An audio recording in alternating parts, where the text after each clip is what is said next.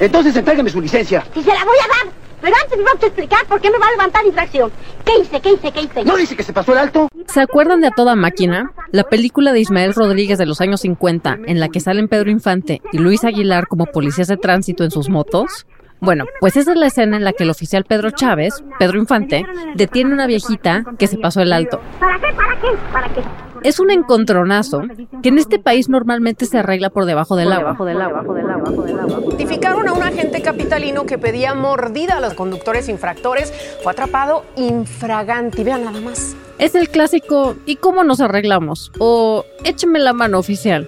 El problema es cuando no es como una cosa individual, sino cuando es algo un poquito más organizado. Y creo que ahí sí nos acercaríamos al fenómeno de la corrupción policial. Diego Pulido Esteva investiga las prácticas de la policía y es autor del libro La mordida policial en la Ciudad de México, Historia de una práctica. O sea, es experto en historia de la mordida. Había una cultura del don y la dádiva, es decir, uno podía halagar a veces a esta autoridad con detalle.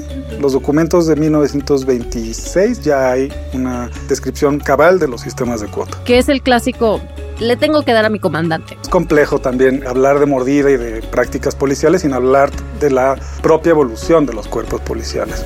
En 2022, la Ciudad de México reformó a su policía de tránsito para tratar de evitar estas mordidas. Solamente 400 policías estarán autorizados para levantar infracciones. Atención, lo van a hacer a través de una aplicación en el celular y tendrán en la solapa una cámara que se encenderá aleatoriamente para garantizar que ningún elemento de tránsito cometa actos de corrupción. La corrupción también ocurre a nivel federal. Y junto al año 2019 también terminó la Policía Federal. Lamentablemente los integrantes de la Policía Federal fueron señalados de incurrir en corrupción. Y aunque corrupción y abusos suelen ser las principales razones para reformar las policías, no hay pruebas de que eso en verdad las limpie. Sabemos que no es un asunto de manzanas podridas, sabemos que es una práctica reiterada a través de los años y sabemos que depende muchísimo de la tolerancia de las propias corporaciones.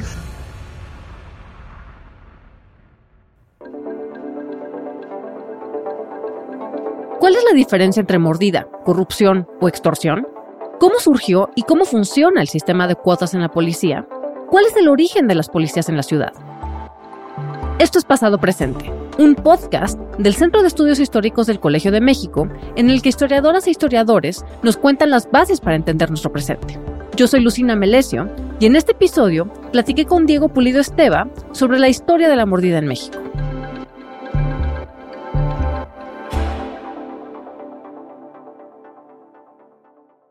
Soy Diego Pulido Esteva, entre otras cuestiones investigo la historia social de las instituciones de control, las sociabilidades y muy específicamente la policía entre las instituciones de control y más recientemente historias de delitos contra la propiedad, especialmente falsificación y estafa. Y acabas de publicar un libro, ¿no?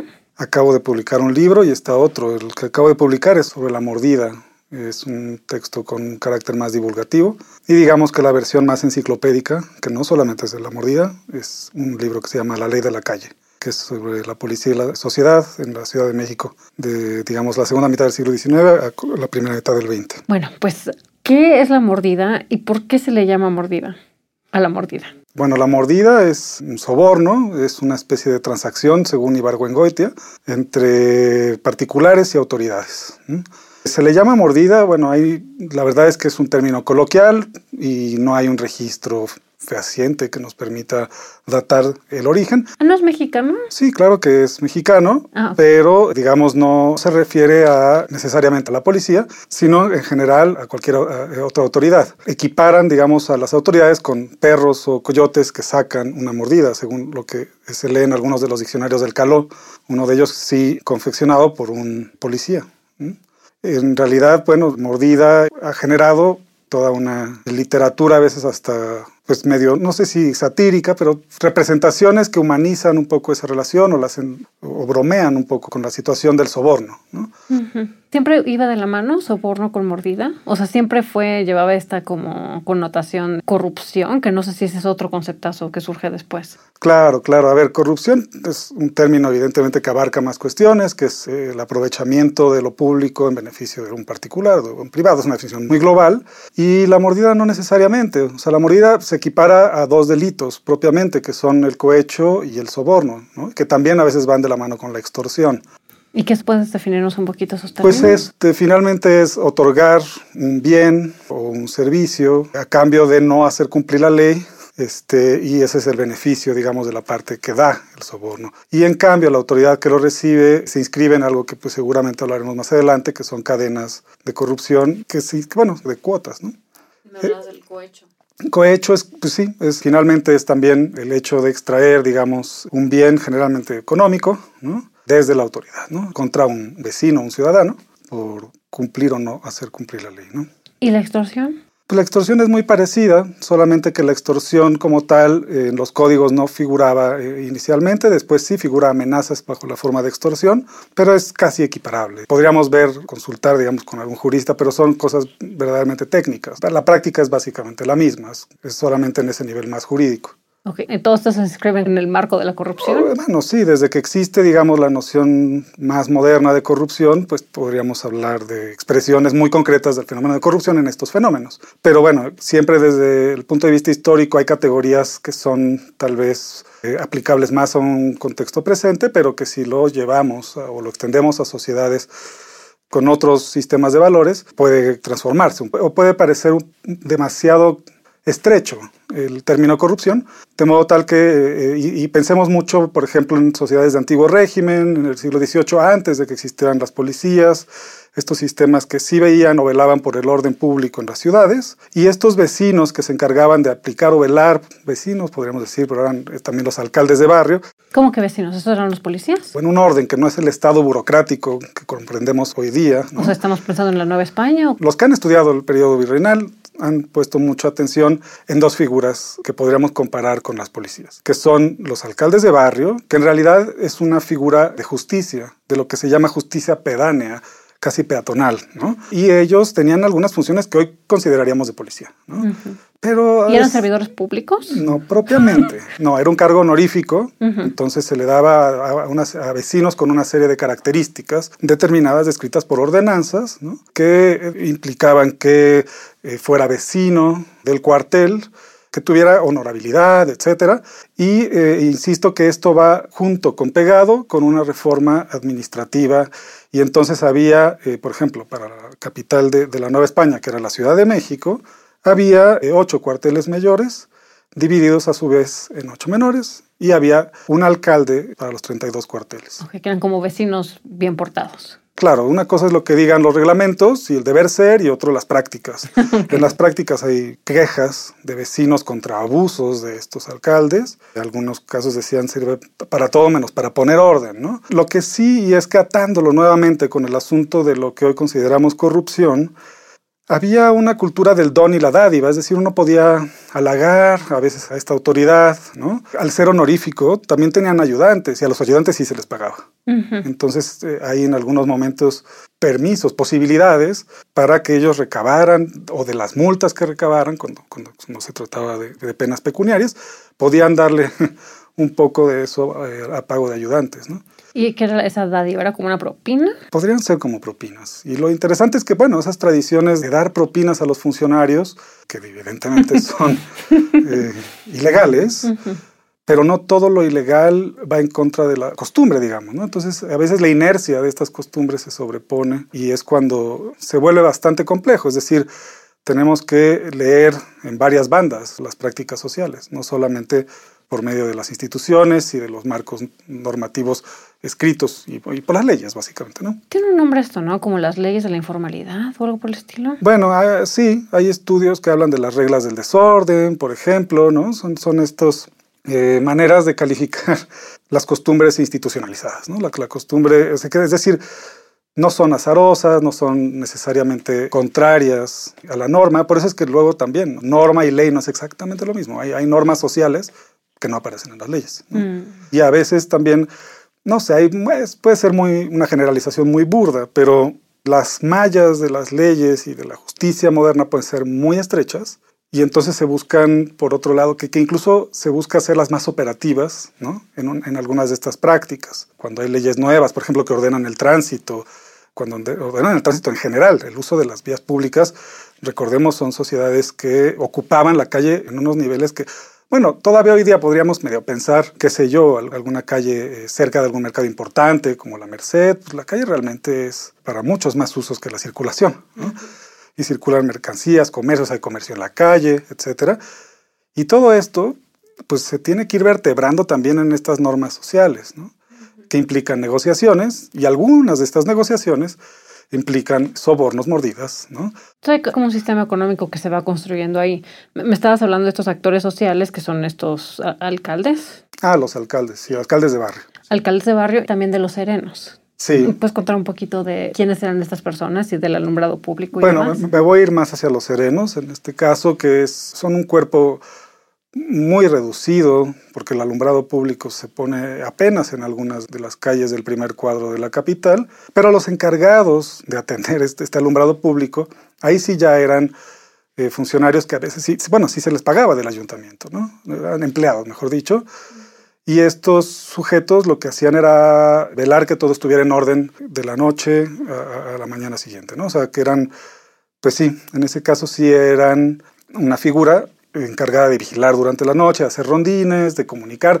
Llevaban a veces libros, bueno, más bien tenían que llevar partes, anotar los partes diarios y tenían un montón de misión, o sea, cuidar que no hubiera ruidos. Los movimientos nocturnos de alguna manera generaban más sospecha, ¿no? Y entonces ellos estaban también ahí registrando qué vecinos se movían. De manera paralela a esto, los alcaldes, por ejemplo, también son, es una idea de policía que tiene que ver con producir información. O sea, de hecho, tenían la obligación ellos de formar los padrones cuántos talleres hay, de qué son, los vecinos, ver los movimientos de vecinos, ¿no? Eh, eh, un poco ubicar, ¿no? Y estos registros de la ciudad es como, una, es como una especie de lector de la ciudad, lector y escritor, muy rudimentario, pero te permiten conocer la ciudad. Por eso creo que policía, que hoy nos suena muy, muy relacionado con seguridad, o más bien con inseguridad, con violencia, con delincuencia, había definiciones holistas de policía, es decir, cubrían una serie de características, de, de actividades urbanas. Y esto se fue fragmentando y se fue transformando en parte también por estas figuras, funcionarios, los serenos, y cada vez se va asociando más a la seguridad. Que eran como una especie de vigilantes que se encargaban de prender los faroles. Tal cual, en realidad su labor era prender los, bueno, cuidar los faroles. Y de hecho muchas veces también parte de, los, de las resistencias, a veces los serenos, era que los vecinos a veces rompían los faroles, ¿no? O sea, había una serie también de roces con estas figuras. Y otro asunto de los serenos, por ejemplo, era, tenían a su, a su cargo la, matar a los perros. O sea, había matanzas de perros, había un control de todo lo que les sonara un poco ajeno a, ese nuevo orden urbano del siglo XVIII, con las ideas de circulación en, en las calles, etcétera y eran estas figuras.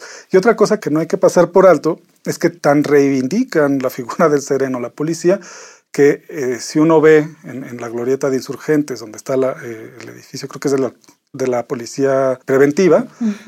¿Por Chapultepec? No, en la, eh, bueno, sí, en, el, en, la avenida Chapultepec, en el engarce con insurgentes, donde está la glorieta del metro, Hay, un, hay un monumento al sereno. Sí, sí, sí. Mi, mi primera referencia con el sereno es una canción de Pedro Infante. que pues es una serenata y le está pidiendo al sereno de la esquina que le prenda una lucecita para su amada. ¿No? O sea, me imagino que la figura del sereno permeó por mucho tiempo, ¿no? Hay países donde la figura del sereno subsistió hasta bastante entrado el siglo XX. Por ejemplo, en España entiendo que...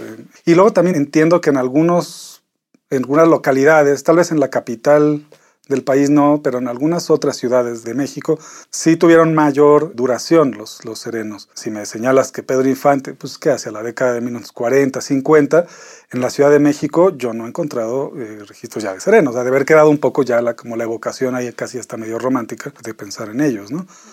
Y me interesaría mucho saber cómo esa historia se ata con la mordida.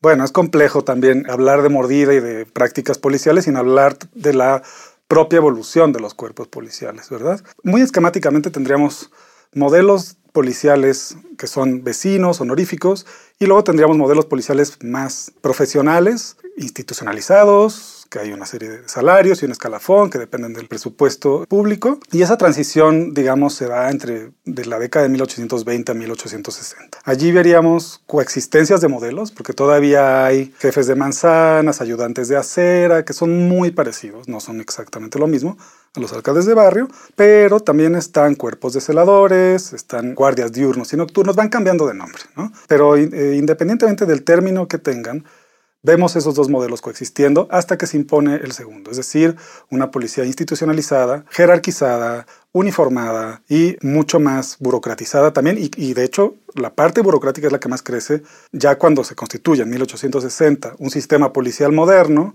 articulado por la Inspección General de Policía. Esa, esa institución, esa instancia, lo que hace es coordinar en el nivel del Distrito Federal una serie de cuerpos y secciones de la policía, donde estaban los gendarmes peatonales, gendarmes montados, los bomberos incluso, y la policía reservada. La policía reservada, y aquí me voy a detener porque un poco la pregunta es eh, vincularlo con la mordida o con las... Eh, extorsiones y algunos de estas secciones, mucho más, todas estaban expuestas, digamos, a la interacción social y creo que esa es la parte más rica de, ver la, policía, es decir, la interacción social que tiene con los habitantes de la ciudad. Pero esta policía secreta, pues muchas veces lo que hacía, a veces provenían incluso del mundo del AMPA, ¿no? conocían algunos de los códigos, infiltraban espacios de sociabilidad, averiguaban y a ellos se les achacaban muchísimos abusos, por ejemplo, ¿no? ¿Qué tipo de abusos? Eh, pues a veces que delatar a determinado comerciante en algún expendio de, bebidas, muchas veces en las pulquerías, en detrimento de, o sea, beneficiar a algunos. Era más ese tipo de, pues no son las mordidas, más bien es como el, uso o abuso de la autoridad, pero también vemos cada vez más la monetarización de la mordida o de la coima, también ese es otro término que recibe. ¿Coima? Sí, la coima. Bueno, en otros países es el soborno. En, ah, varios países se le conoce todavía, bueno, como coima, ¿no? es una palabra un sinónimo, digamos, de soborno. Y en la medida en que se complejiza la policía, también se complejiza su parte ilegal, podríamos decir, que tiene que ver con la mordida, sí, pero con algo más. Relacionarse con actividades prohibidas, hiperreglamentadas, en las cuales la hiperreglamentación también hace más sensible una actividad a los sobornos y a las mordidas, porque... y eso va ocurriendo, digamos, de finales, muy finales del 19 a comienzos del 20.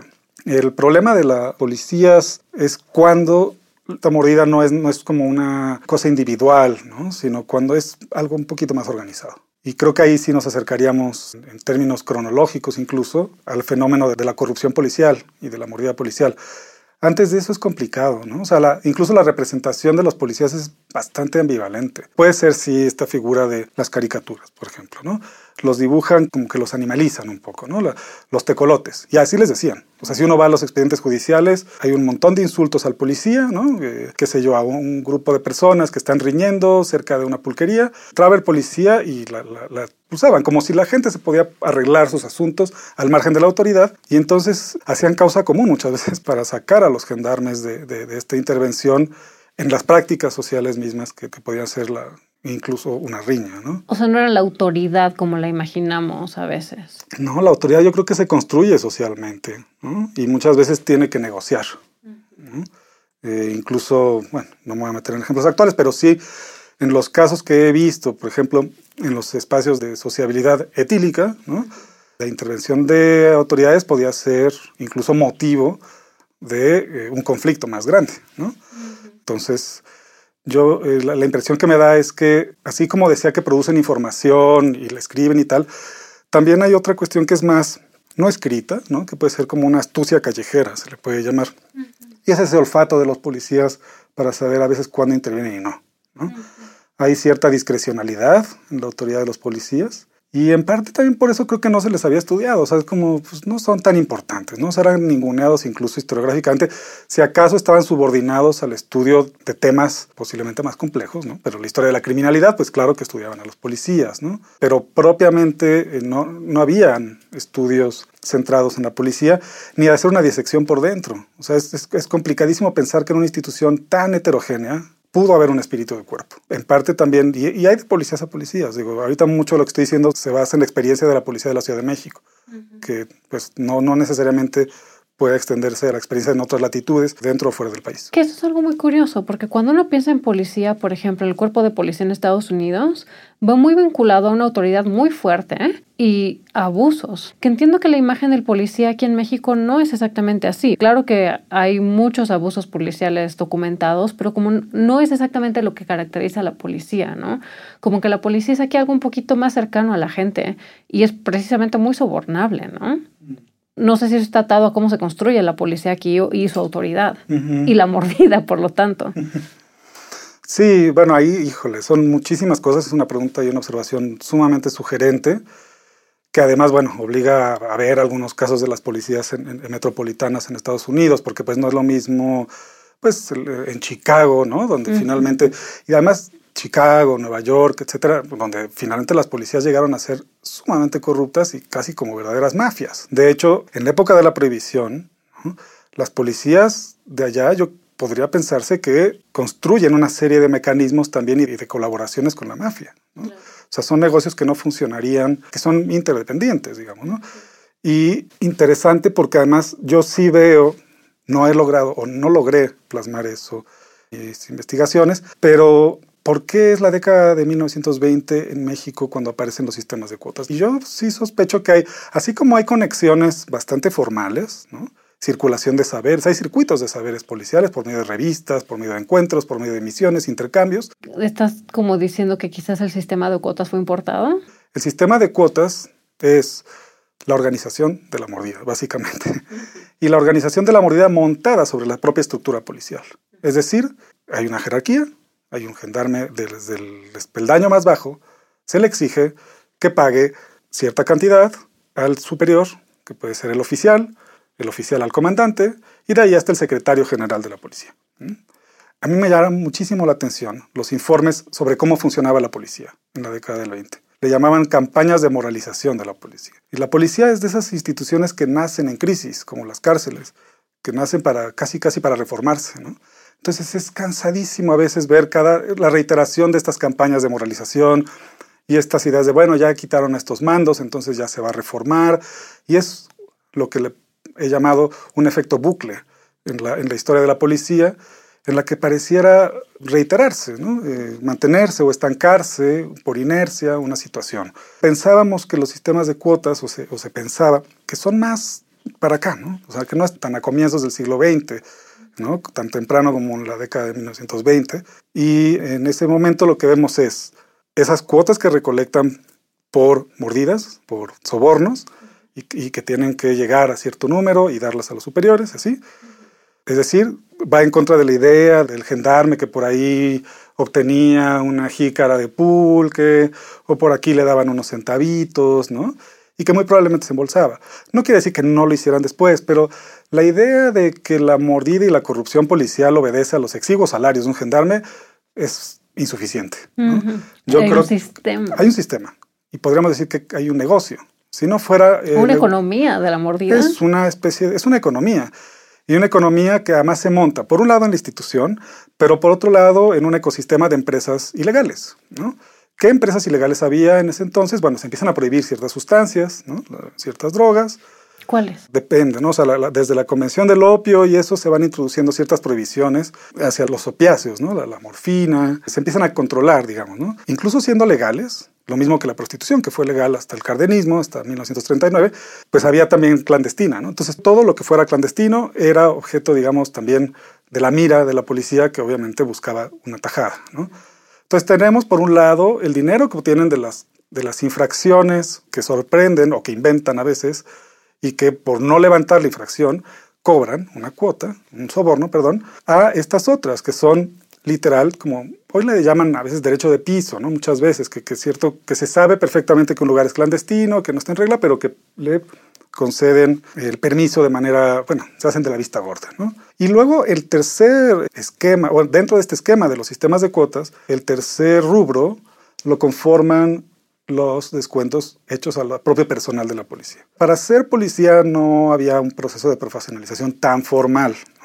De hecho, la escuela de policía se funda en 1923, busca de alguna manera tecnificar un sector de la policía que tiene mucho más que ver con la oficina, los que tomaban las huellas dactilares, los que hacían ciertas pruebas o ciertos peritajes, y es como bastante limitado. En general se formaban y se curtían en la experiencia. Pero no solo eso, al enrolarse tenían que pagar una cuota, esto era legal, esto sí lo decían los reglamentos. Pagaban, se enrolaban, un enganche, pagaban por el uniforme, y lo que ocurre es que estos pagos eran un poco en garantía del uniforme y de las armas cuando recibían, eh, porque pues muchas veces luego se robaban. O sea, los gendarmes al, ser como un trabajo bastante precario, había también bastante deserción, en fin, no había una serie de controles o acicates para que el presupuesto no se perdiera todo, sino que recayera parte de eso en los policías.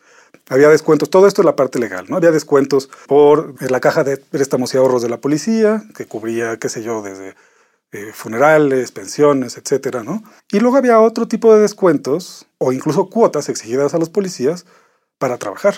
Van viendo la rentabilidad de esto, de explotarlo.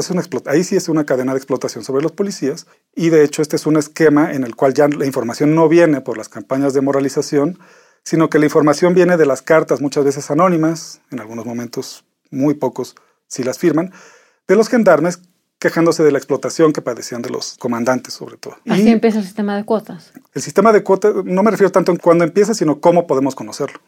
Por un lado, las campañas de moralización que venían también de la mano con informes confidenciales que el propio Estado produce, es decir, el Estado tiene dependencias para vigilar sus propias dependencias. ¿no? Y por otro lado están estas quejas de gendarmes a los que les pedían, qué sé yo, o sea, si quieren, los gendarmes tenían que pagar cierta cuota, ¿no?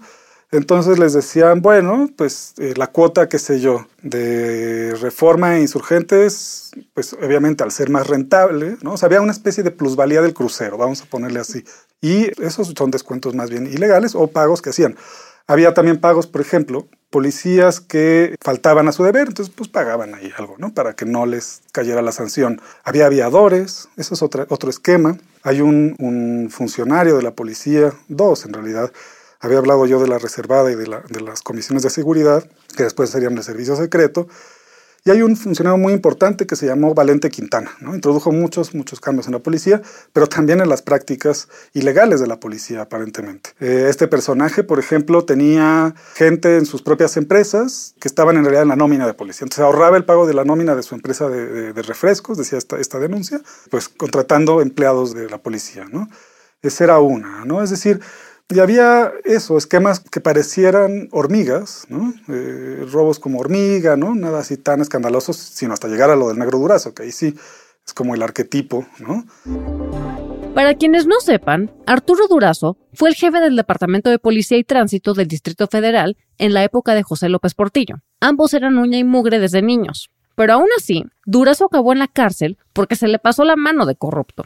Su mansión en Cihuatanejo se convirtió en símbolo de la corrupción y el exceso que caracterizó su periodo como jefe de la policía. Le llaman el Partenón porque está diseñado como el original en Atenas, con sus columnas dóricas y toda la cosa.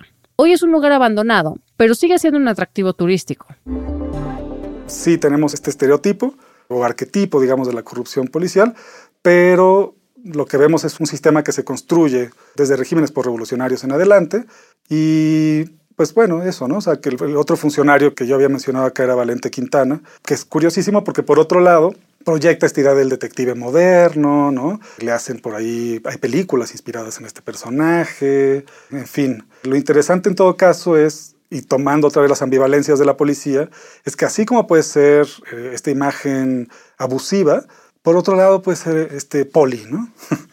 el poli en algunas de las películas, comedias, digamos, del cine clásico mexicano, del, cine de la época de oro, las comedias toman al, gendarme también como uno de los conductores, de los protagonistas, y en estas imágenes pues se pone así casi casi como un personaje cercano, digamos, a, la sociedad, muy desde abajo, ¿no? Este peladito, ¿no?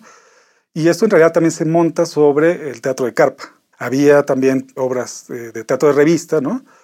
De teatro, de obritas de teatro muy populares, donde ya aparecía esta figura que después vemos en el cine, que después se capitaliza en el cine, ¿no? Cantinflas. El propio Pedro Infante, ¿no? En esta de A Toda Máquina. Ah, cierto. Aunque, claro, es otra imagen de la policía, esta policía motorizada, etc. El problema de la policía es que es tan heterogénea que es como muy complicado incluso buscar un estereotipo que la abarque en, toda su complejidad. Pero cuando hablas del gendarme, es el policía de, a pie, el que está en las esquinas cuidando el orden, ¿no? Y cuando hablas de que es el poli, también se habla de esta como autoridad que no es como tan... Intimidante. sí. Intimidante. Claro, claro. Es la ambigüedad a la que me refería del policía. Puede ser una figura verdaderamente abusiva, ¿no? El horror, o puede ser, o sea, la palabra misma, esa cosa de emplear de cariño el término poli, llama la atención, digamos, ¿no? Con, bueno, y además obliga a pensar en la construcción social de la autoridad, para lo cual los dos espectros son los abusos de autoridad, en términos, digamos, de cómo estudiar eso. Hay fuentes documentales, hay juicios, por ejemplo, en el Tribunal Superior de Justicia del Distrito Federal, hay juicios por abuso de autoridad, pero también de ultrajes a la autoridad. De hecho, son más las de ultrajes a la autoridad que de abuso, y las situaciones son exactamente las mismas. Resistencias a arresto, insultos a la policía. No, la gente podía defenderse literal con los dientes, hasta con los dientes de, un arresto, ¿no? Sí, sí. Porque cuando empezaste a hablar del sistema de mordidas, que digo, si, entendí bien, empieza dentro del mismo cuerpo de policía con un sistema de cuotas en el que a los propios policías se les cobraba por estar en los cruceros VIP, digamos, de la ciudad, ¿no? La corrupción empieza desde el mismo cuerpo de policía y me imagino que ahí los policías, sobre todo los, los de los escalafones más bajos, eran los más vulnerables, como los gendarmes, ¿no? O sea, ¿en qué medida el policía es también víctima de la corrupción de su propia institución. No, totalmente. Es que es eso. O sea, finalmente es una, es complicado. De hecho, ahí tomo prestado el término de autoridad predatoria, porque viven un poco subyugados también. Es decir, están presionados para extorsionar. Están padeciendo una serie de expolios ellos mismos y luego los expolios también los hacen ellos mismos a la ciudadanía. Entonces, ahí está la clave, digamos, de ese sistema de cuotas. Es un sistema completamente predatorio de un negocio que se administra desde arriba, jerárquicamente, y nunca es tan claro hasta dónde llega, qué tan arriba llega. O sea, sí, el comandante es el secretario, se insinúa que el, inspector, pero a veces ni siquiera hay consecuencias administrativas, ya no digamos judiciales. A veces ni siquiera les piden el cargo. Por ejemplo, Valente Quintana, que una vez, digamos, desplazado, se puede reinventar y después dejó las comisiones de seguridad por esas acusaciones de inmoral, ¿no? Incluso no se habla de corrupto, se habla de inmoral, ¿no? Y después es inspector de la policía en 1929 y reorganiza el servicio secreto. Digo, parece que le quedara chica a la policía, por decirlo de alguna manera. Él funda su agencia de detectives privados. Y tan tan. ¿Y tendrá que ver con esto de las que llamabas reglas del desorden? Que quizás la corrupción y la mordida era algo que era mucho más aceptado en cierta época hasta que se volvió intolerable. Bueno, es una pregunta muy, muy interesante pero no tenemos los elementos de prueba en los documentos. Mm. El único que sí puedo tener, que es un poco la idea que me está señalando, es hay cierta flexibilidad, pero esto es como una liga y en algún momento se tiene que romper. Y eso sí ocurre, ¿no? Yo creo que eso sí se ve y la única prueba que podría haber sobre eso o sugerencia está en las cartas de los propios empleados de la policía y los gendarmes, ¿no? Cuando dicen es que esto ya es insufrible, ¿no? O sea, está bien que nos pidan, pero no tanto, ¿no? O que nos den algo a cambio. Hay muchas más cartas hechas por empleados de la policía en el gobierno de Cárdenas y señalan que es eh, insufrible, que ya todo era negocio en el edificio de la sexta comisaría, sobre todo, la sexta inspección, perdón, y que todo se vendía. Es más, la fuente de policía que la cubren ciertos periodistas, ¿no? Mencionan los nombres muchas veces y señalan cómo la policía en contubernio con estos reporteros les decían casi casi que vendían el silencio ah, ¿no quieres que tu nombre eh, salga en, en la edición vespertina de la prensa? Bueno, pues entonces tienes que pagar un poco más y eso, se empiezan a hacer, a ampliar la red de extorsión y a los gendarmes les empiezan a pedir más también. ¿no? Hay un escalafón, es una especie de organización de la mordida sobre las jerarquías de la corporación. ¿Y qué tanto va entrelazado la jerarquización de la policía con el sistema de cuotas? Es interdependiente. el sistema de cuotas se monta sobre las jerarquías policiales. Simplemente es interdependiente. La policía, sobre todo a partir de, digamos, la década de 1930, 40, bueno, venía además experimentando un crecimiento de su burocracia eh, ostensible desde el porfiriato. Las oficinas policiales crecen y eso es de lo que más crece. Pero no necesariamente esas oficinas estaban relacionadas con las jerarquías de lo que podríamos llamar fuerza pública. Es decir, esquemáticamente tenemos una policía de oficina y otra policía más de calle, ¿no? de, primera línea, podríamos decir, autoridad que es de primer contacto. Y por otro lado, y esto tiene que ver con otros estudios que muchas veces son incluso antropológicos y más contemporáneos, parece que la normalidad con la que se ve la mordida, pues tiene también que ver con que estos actos son muy visibles y son eh, casi casi en lo público y los códigos son pues ya también como muy conocidos, incluso las frasecitas, ¿no? De cómo nos vamos a arreglar, etcétera.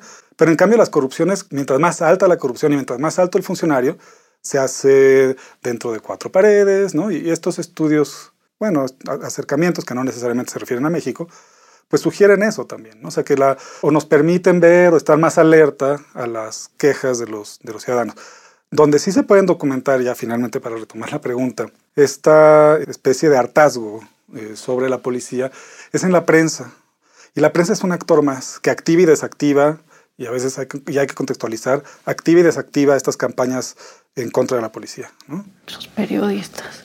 Pues, no, bueno, son también, digamos, sujetos que, exacto, actores, ejercen presión, ¿no? Eh, también pueden mover a lo contrario, a simpatía, ¿no? O sea, ellos deciden si van a poner la nota de, de policía al policía que salvó a un niño atropellado del tranvía o si van a poner al, policía abusivo que golpeó, qué sé yo, al bolero, ¿no? El que, el volea los zapatos, qué sé yo, ¿no?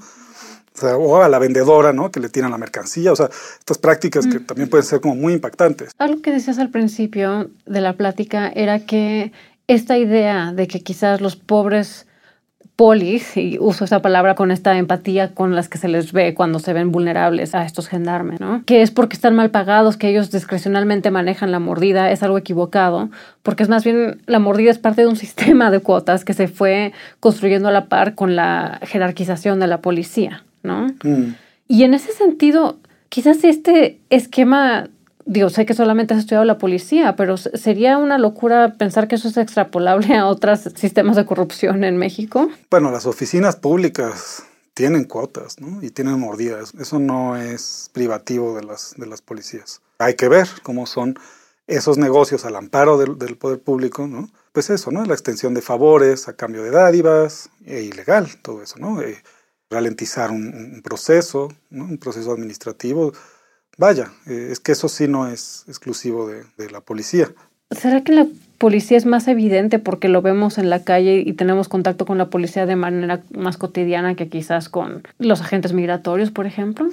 bueno, yo sostendría que sí, que al ser una autoridad visible y que no oculta muchas veces esto, se estereotipa mucho más fácilmente, digamos, ¿no? Ahora, ya hay que tener esto claro, o sea, sí, podrán decirle poli, pero nunca he encontrado que la, esta posible empatía justifique los otros actos, ¿no? Hablabas de los tecolotes. Sí. ¿Ese es un término despectivo? Ese era un término despectivo, y ese término además nos ubica con el uniforme de los policías o de los gendarmes, pues sobre todo en el porfiriato, un poquito antes usaban una capa muchas veces, toda raída, ¿eh? O sea, también pensemos que los uniformes tienen que ver con la, a veces esto, ¿no? Que no es un oficio que se dignifique. Eh, pero bueno, esta capa, la nocturnidad misma, porque el tecolote es un ave de rapiña, eh, nocturno, entonces había esta asociación y sí, o sea, es como el insulto ¿no? Así como después viene el cuico, ¿no? Que también eso no es muy claro de dónde viene el término cuico, pero sí se les decía tecolotes, en el, sobre todo en el porfiriato, muy principios del siglo XX. En México se han reformado varias veces los cuerpos de policía con la idea de profesionalizarlos y limpiarlos. Por ejemplo, en 1998 crearon a la Policía Federal Preventiva, la PFP, con ese objetivo. Pero luego en 2009 la reestructuraron por lo mismo, y crearon la Policía Federal. En el Inter también hubo una agencia federal de investigación, la AFI, que creó Fox en el 2000 para que fuera nuestra versión del FBI, pero esa también la disolvieron por corrupta en 2009 y le pasaron sus funciones a la Policía Federal. Luego en 2019 se creó la Guardia Nacional a partir de elementos de la Policía Federal, la Secretaría de la Defensa Nacional y la Secretaría de Marina, con el objetivo de tener un cuerpo de seguridad más eficaz, coordinado y menos corrupto. Y ahí estamos. ¿Qué pasa cada vez que se reinventa el cuerpo de policías? ¿Se mejoran? ¿Se quitan las prácticas de corrupción? La Policía del Distrito Federal ha transformado mucho sus secciones. Evidentemente, en su primera formulación, digamos, el sistema policial moderno no tenía ni granaderos ni a los de tránsito, esos son de la década de 1920. Los granaderos incluso son posteriores, porque además tiene que ver también con los tumultos, ¿no? que no, no me metí en esto, pero que no tiene que ver con las mordidas pero sí tiene que ver con la construcción de la autoridad policial cuando se ve rebasada, no tiene nociones de cómo manejarse frente a una multitud protestando, ¿no? De hecho, muchas veces era al revés, ¿no? O sea, los actos de violencia que cometían detonaban más violencia. Eh, eso es bastante claro en la, policía. Digamos que la Policía del Distrito Federal tuvo una sección que fue especialmente impugnada, que se llamaba, ya lo dije, la reservada, las comisiones de seguridad, que después serían los servicios secretos, el servicio secreto, mejor dicho, y esa sección era anticonstitucional después de 1917, porque en, a partir de 1917 los ministerios públicos tenían que tener su policía judicial. En 1940 ya deja de ser como una presencia espectral esta policía judicial encargada de investigar los delitos y aprender a los delincuentes, en apoyo, digamos, en auxilio de los ministerios públicos, pero no desapareció el servicio secreto. Y eso es otra historia de cómo el servicio secreto, por un lado, sí, con toda su ilegalidad y con toda esta carga de abuso que muchas veces tenía, era, paradójicamente, el único cuerpo con detectives experimentados. Eso es bastante interesante, eso hace parte de otro fenómeno, pero, pero importa. ¿no? ¿Y desde cuándo tú encontraste que existe el sistema de cuotas, en lo que has investigado y bueno, y de lo que sabes también como experto en el tema? ¿Desde cuándo empieza y hasta cuándo puedes encontrar documentos que apoyen que hay un sistema de cuotas en la policía? Mm. Bueno, los sistemas de cuotas como tal los vi descritos en una serie de documentos acopiados en un expediente que se llamaba Campaña de Moralización de la Policía. Y ahí aparecían informes de primera mano de agentes de lo que se llamaba entonces el Departamento Confidencial, que era una instancia que dependía de la Secretaría de Gobernación y que eh, a veces, y no pocas, le daban como misiones vigilar dependencias públicas. El gobierno vigilándose a sí mismo. Así es. Sí, producen información sobre lo que ocurre en las oficinas de policía. Y allí, digamos, de los primeros fue de 1926, pero incluso los propios jefes de policía, por ejemplo, el general Pedro J. Almada, un personaje muy cercano a Obregón, él decía, además, esto es interesante, en ese entonces no existía la Secretaría de Seguridad Pública propiamente en el gabinete, decía, bueno, el, jefe de policía del de Distrito Federal es una especie de secretario de Seguridad Pública, y comparaba a la policía como la casa del jabonero donde el que no cae resbala, ¿no? Así lo decía. Y bueno, ahí no está descrito el sistema de cuotas, pero sí que se está moviendo algo en relación con la mordida, ¿no? Eh, y lo dice también. Y, por ejemplo, también Vito Alessio Robles, que fue el jefe de policía con Madero, lo mismo. O sea, señalaba que los agentes estaban, muchas veces eran extraídos de grupos, eh, lo llamaban entonces del mundo de Lampa, y que la cosa acá es también la falta de vocación. ¿Hasta cuándo encontraste que hay sistemas de cuotas? Digamos que todavía hasta la década del 40 he estudiado, he visto algunos otros en, en periodos posteriores, ¿no? Y pues lo que sí se ve es una no sé si complejización, porque finalmente es estructurar o organizar los sobornos con base en, la, estructura policial, pero sí como que los giros, podríamos decir, ¿no? En 1926 jamás vi que en la prensa hubiera este, este, este contubernio entre extorsionar. Había una caricatura bastante elocuente que era que si los mirones son de palo. Y eso hace pensar, porque además esa caricatura pues no la digo así como que la encontré aislada, estaba pegada en uno de los informes confidenciales, ¿no?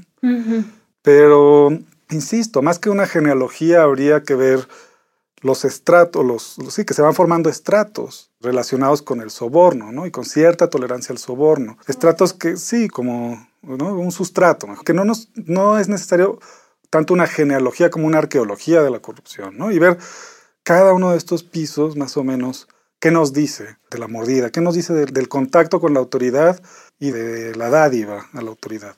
Y ahí sí conviene verlo, pues desde periodos en los que no se, ni se hablaba de mordida ni de corrupción, pero que se toleraba esta cosa de untar la mano de plata, ¿no? Como decían, ¿no? O, dar para guantes, ¿no? Esa era otra expresión bastante eh, añeja, ¿no? dar para el refresco. Pues vaya, interesante, porque sí, esto de dar para algo, ¿no? Que claro, ahí dar para refresco es así ya ni siquiera, ahí es curioso, pero eso es como que esta parte de la mordida no monetarizada, ¿no? Aunque bueno, estoy diciendo una barbaridad porque finalmente dar para refresco es dar una propina, ¿no? Sí, pero el concepto, conceptualmente es diferente. Tal cual, ¿no? O sea, no tiene que ver con lo otro que sí, que como que va nutriendo lo de las cuotas, ¿no? No sé, como que justo que hay niveles, hay que ser bastante sensible a esos niveles y muchas veces en efecto los términos importan, ¿no? La manera de nombrar las cosas es fundamental. Y entonces, si queremos entender como la historia de la mordida, digamos, tú dirías, según lo que entiendo hasta ahorita, es que no es una cosa aislada de ciertas manzanas podridas, sino va entrelazada con el sistema. Y Hace rato mencionabas policías, por ejemplo, que es diferente cuando hablamos de la policía en Estados Unidos, y si te referencia a la policía en Chicago, por ejemplo, ¿no? O la de Nueva York. Eran policías muy corruptas y que de alguna manera pues limpiaron su imagen. Digo, quién sabe si en la práctica, pero de alguna manera también va ligada la imagen con la percepción pública de, de esa práctica. Se fueron limpiando. Quizás hay esperanza de pensar que en México se pudiera limpiar la policía. Han habido esfuerzos, ¿no? De traer policías o especialistas de Estados Unidos para profesionalizar la policía aquí, ¿no?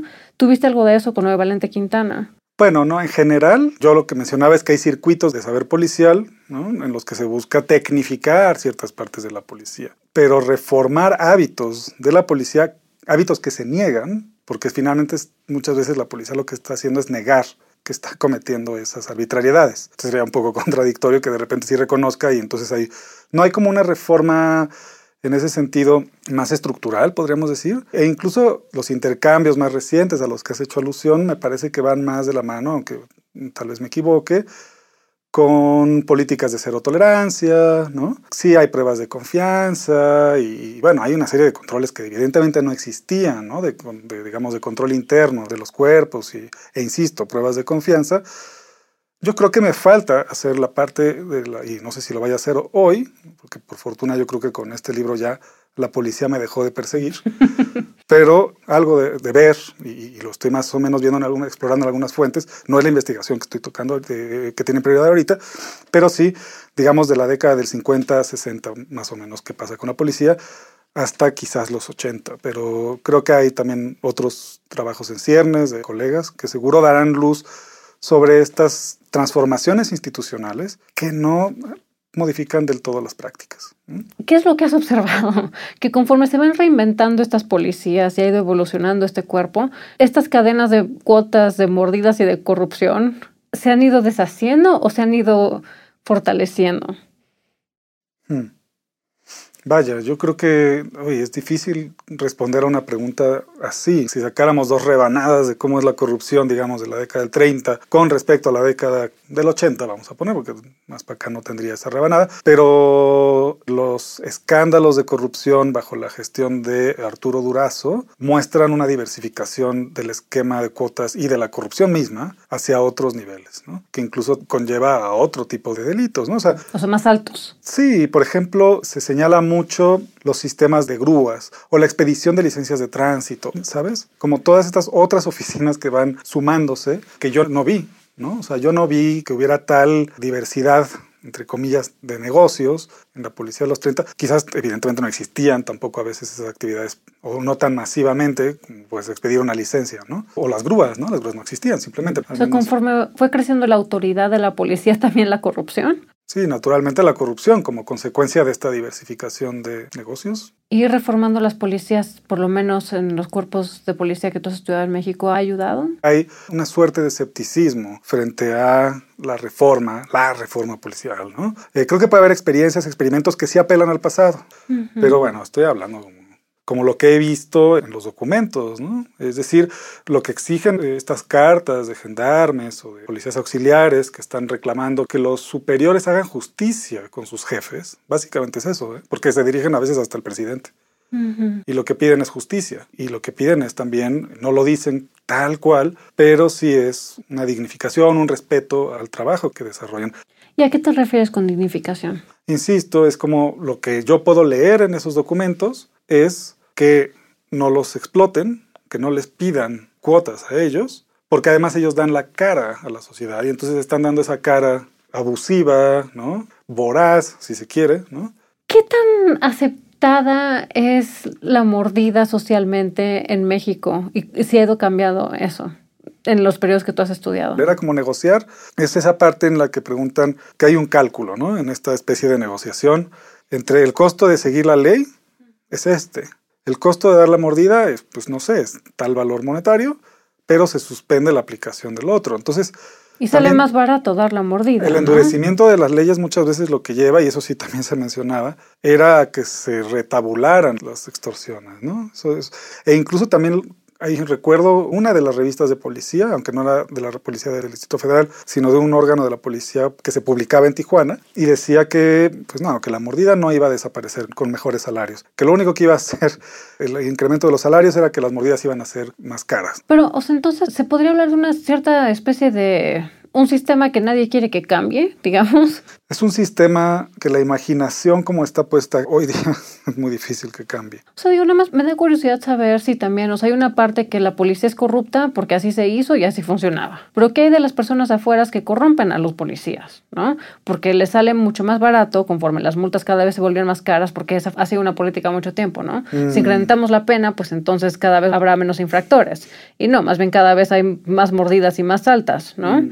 pero más baratas que sufrir la... No, en general incrementar la penalidad muestra que no necesariamente disuades, ¿no? Cualquier tipo de falta o incluso delito. Incluso estamos hablando ya de penas y no necesariamente de la policía, sino incluso de sanciones. Incrementar sanciones no reduce insisto, la incidencia delictiva. Pero entonces, pues, digamos, para las personas que nos están escuchando, que quizás no son especialistas, ¿con qué mensaje se tienen que quedar cuando piensan en la mordida y la historia de la policía? ¿Qué sabemos? Sabemos que no es un asunto de manzanas podridas, sabemos que es una práctica reiterada a través de los años y sabemos que depende muchísimo de la tolerancia de las propias corporaciones y sobre todo de los que ocupan estas posiciones más altas, ¿no? las jerarquías en la policía. Esto fue Pasado Presente, Historia en Podcast. Muchas gracias por escucharnos. Yo soy Lucina Melesio. Este podcast fue producido por Quisaya Estudios para el Centro de Estudios Históricos del Colegio de México. En la producción estuvieron Carla Benítez, Laura Silverio e Irene Rosales. El guion es de Paula Vilella y mío. El diseño sonoro y la mezcla son de Carlos Jorge García y Tiger Lab. La grabación de la entrevista fue realizada en los estudios de la Coordinación de Educación Digital del Colegio de México. Queremos agradecer a Diego Pulido Esteban por su participación en este episodio. Hasta la próxima.